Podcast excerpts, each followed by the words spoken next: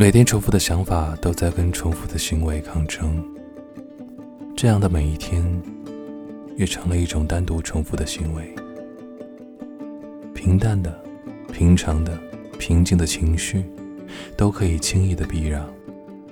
怕一动不动会让悲伤变得更加消极、胡乱失用；一旦躲闪腾挪，又怕迎合了更猛烈的狂喜，一剑贯穿。